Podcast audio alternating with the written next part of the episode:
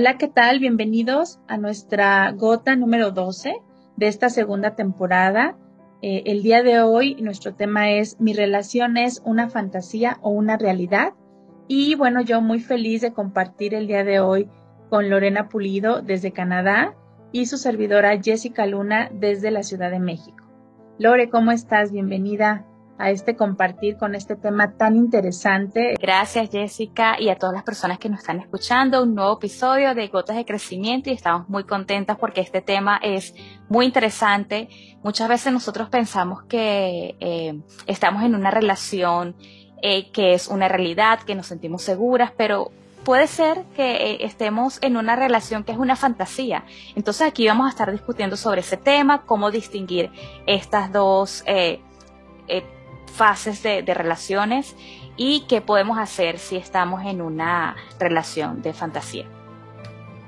Sí, yo creo que eso es algo que eh, en varias eh, conocidos, pacientes, eh, está sucediendo. cuando no sabemos en dónde estamos parados, incluso yo tengo gente que me dice es que yo no quiero ni preguntarle qué somos, porque qué tal si se arrepiente. Claro, eso es un riesgo es un riesgo. Ahí hay que pensar las consecuencias, o sea, el miedo que da de preguntar qué somos. Y luego lidiar con la consecuencia de decir cuando esa persona diga, no, no somos nada, imagínate, ¿cómo, qué hacer luego? Pero ahí es donde empieza entonces el conflicto entre la realidad o la fantasía.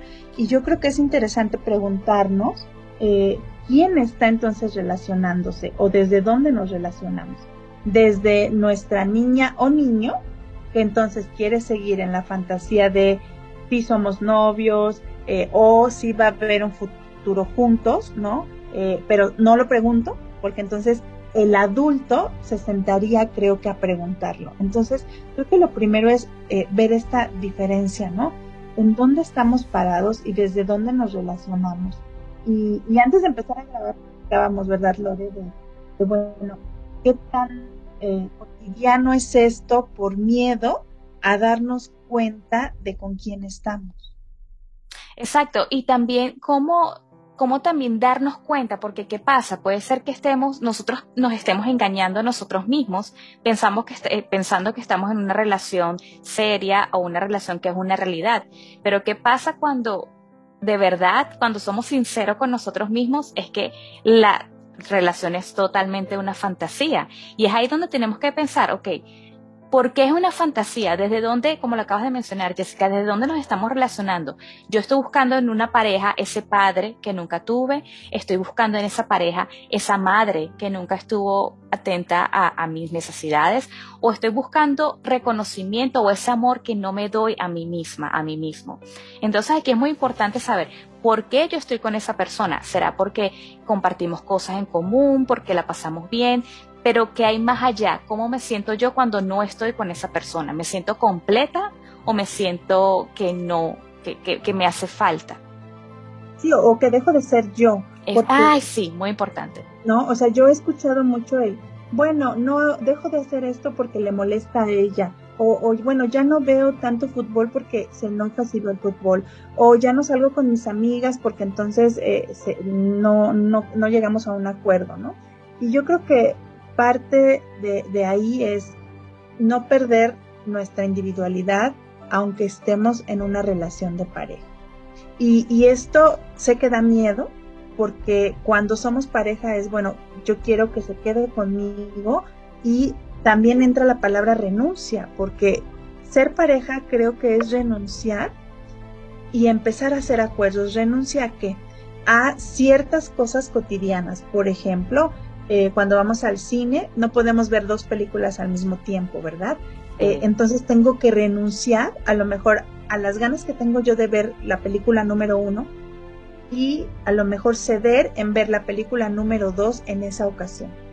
Pero más adelante puede ser que el otro también le toque renunciar para que en, este, en esa ocasión veamos la película que yo quise ver, ¿no? En un inicio.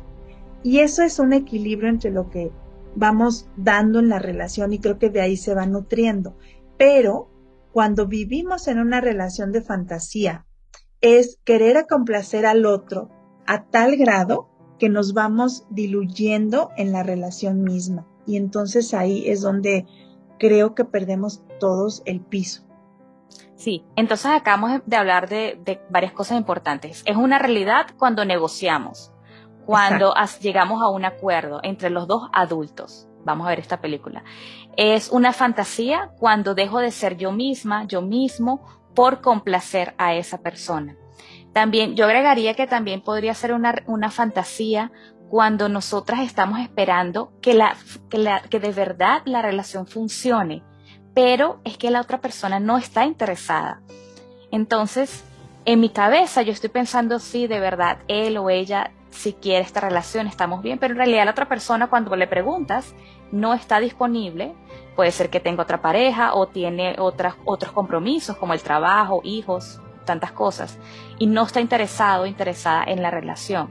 Entonces allí es una fantasía, porque la otra parte no está interesada en estar juntos eh, en una relación eh, que sea realidad. Exactamente, porque yo creo que eh, va de la mano con, con, bueno, qué lugar vamos tomando en la vida del otro.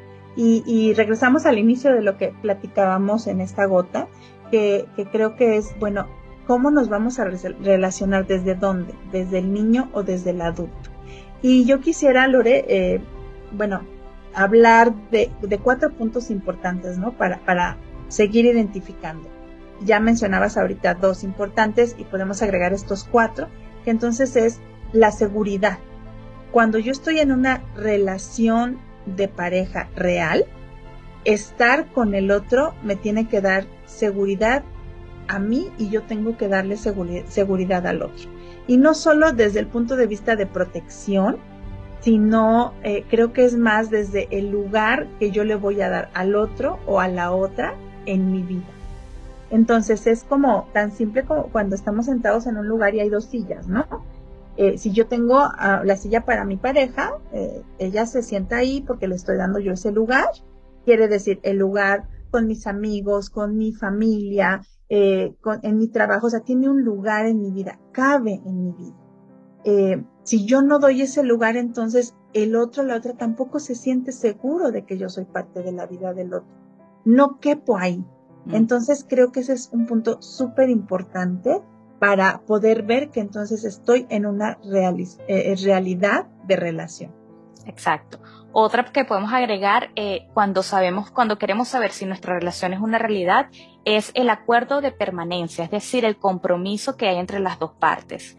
Si una parte está comprometida a invertir tiempo en la relación, esperamos que también la otra parte de la relación eh, también tenga el tiempo disponible para invertir en la relación, porque en una relación hay tres partes, está él o ella, también él o ella, y está la relación en la mitad. Entonces son estas dos personas que toman el tiempo, invierten para que la relación se nutra. Entonces, si hay compromiso entre estas dos partes, es muy probable que esta relación sea una realidad porque los dos están comprometidos a que funcione. Otro punto es eh, que va de la mano con la permanencia. La permanencia, pues bueno, no es que estemos por siempre con la pareja, porque habrá tiempos en cada relación. Pero eh, eh, esta eh, permanencia va de la mano con la reciprocidad, que es lo que estás diciendo, que, bueno, qué tanto estoy dando y qué tanto el otro da. La reciprocidad también nos hace estar plantados en una relación real, porque entonces, si yo cedo ante algo, el otro puede ceder ante algo. Si yo doy algo, el otro puede dar algo. Y no hablamos solo de los acuerdos económicos, sino también de manera emocional.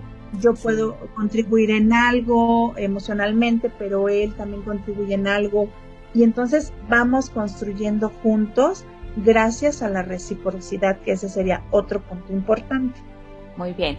Y otro punto importante de una relación que es una realidad es la cercanía. Entonces aquí esto es muy importante porque cercanía también se podría tomar, em, bueno, es ese tiempo que esta pareja eh, ofrece a la relación, es decir, puede ser que puedan compartir espacios de, un hogar, eh, también, pero ¿qué pasa con las relaciones que son a distancia? ¿No? Ahí, ¿dónde está la cercanía? Quizás la cercanía en ese momento sería estar con el teléfono, compartir, pero bueno, ¿tú qué piensas sobre eso, Jess? Me gustaría saber. fíjate que eh, estas son las nuevas maneras de relaciones de pareja, o sea, no podemos sacarlas del contexto actual. Sí. Creo que hay parejas que les ha funcionado porque, porque hay acuerdos claros. De, de, esto es lo que va a pasar en la relación. No se pueden vivir uno en una ciudad, otra persona en otra ciudad, tener acuerdos de verse, no sé, en vacaciones, eh, o acuerdos de, bueno, diario mando, te mando un mensaje o hacemos videollamadas. Hay relaciones que funcionan, pero siempre y cuando pongamos las reglas sobre la mesa. Y esto, pues, es con, con los puntos anteriores, ¿no? Para que yo me sienta segura o tú te sientas seguro, tenemos que poner cuáles van a ser nuestras reglas del juego, porque cada pareja es única y podemos ver ciertas cosas que se pueden repetir, pero los dos tenemos que construir, eh, bueno, las reglas de la relación de pareja. Entonces, eh, creo que también hay eh, estas relaciones a distancia, relaciones ahora intermitentes, ¿no? en donde Em, pasa que son pareja, no sé, durante las vacaciones escolares y cuando empieza el ciclo escolar eh, se dan una pausa, pero sigue habiendo un compromiso. ¿Esto qué quiere decir? Que pongo en la mesa las reglas de lo que vamos a hacer. Entonces, si somos claros, creo que no va a haber ningún malentendido y no vamos a seguir en la fantasía de, de qué somos, ¿no? Sí, y que Claro, qué, qué, bonita la palabra fantasía, ¿no? El, el, niño, nuestro niño, nuestro niño interno, nuestra niña, nuestro niño. Él, él o ella vive siempre en ese mundo fantasioso, en ese mundo de princesas, de, del príncipe azul, eh, de la princesa que estamos esperando para vivir toda la vida y ser felices toda la vida. Y, y qué, o, o qué duro es cuando estamos en la realidad eh, somos adultos, ya no somos unos niños, y aquí tenemos que ver, aunque nosotros queramos esa fantasía, queramos ese príncipe azul, es que no, de verdad, nosotros tenemos que poner los puntos sobre la y la I, decir, ok, que cómo estamos en la relación, de verdad, vamos a un, tenemos un futuro o, o esto es algo que yo me estoy planificando aquí, que creo que va a funcionar, pero en realidad no es así.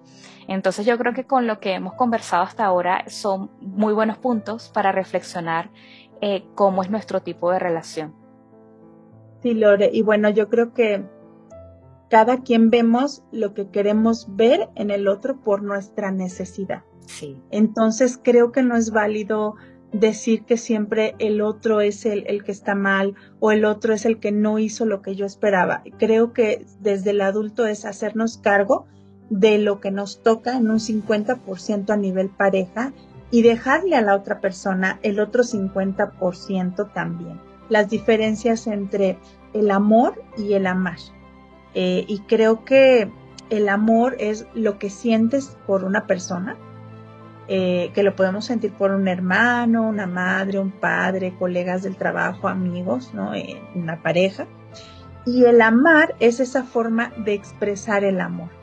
Entonces, eso que yo siento, ¿cómo lo expreso? A través de, del amar.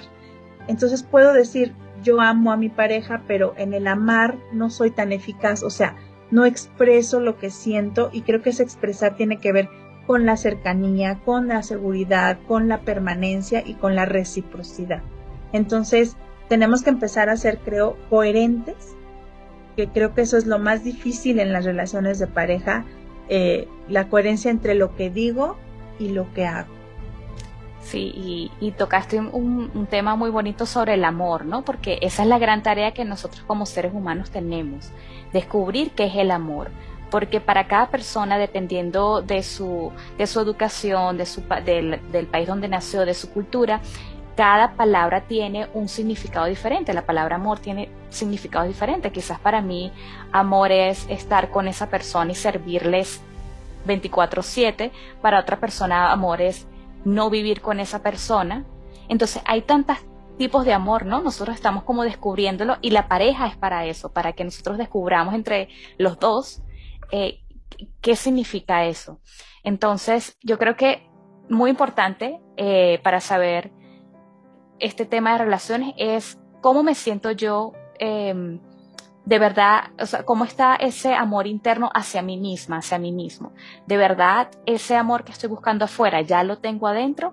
¿O estoy buscando ese amor y por dentro estoy vacía. Entonces la prioridad, la prioridad aquí es, vamos a encontrarnos a nosotros mismos y después vamos a, a encontrar esa pareja que estamos buscando. Algo que debemos reflexionar es el dejar de buscar afuera, porque eso ha sido creo que una constante en, en, el programa de todos nosotros, ¿no? Es como, eh, tienes que buscar una pareja porque tienes que tener una pareja, o tienes que casarte, o tienes que tener hijos, o tienes que... Y yo creo que cuando estamos en nuestro lugar, que quiere decir estoy dentro de mí, me conozco, sé lo que quiero, sé a dónde quiero llegar, todo lo demás se añade. No es que tengamos que estar buscando por debajo de la mesa ese amor de princesas o de cuento de hadas, sino creo que es esa búsqueda interna. Sí, primero nosotros, segundo nosotros y tercero nosotros. Así es. bueno, Lore, pues muchas gracias. Muchísimas gracias a las personas que nos escucharon el día de hoy. Si tienen comentarios, preguntas, nos los pueden dejar saber. Y también si quieren nuevos eh, temas, también se pueden comunicar con nosotros a través de las redes sociales o por Spotify o YouTube. Muchísimas gracias Jessica y a todas las personas que nos escucharon el día de hoy.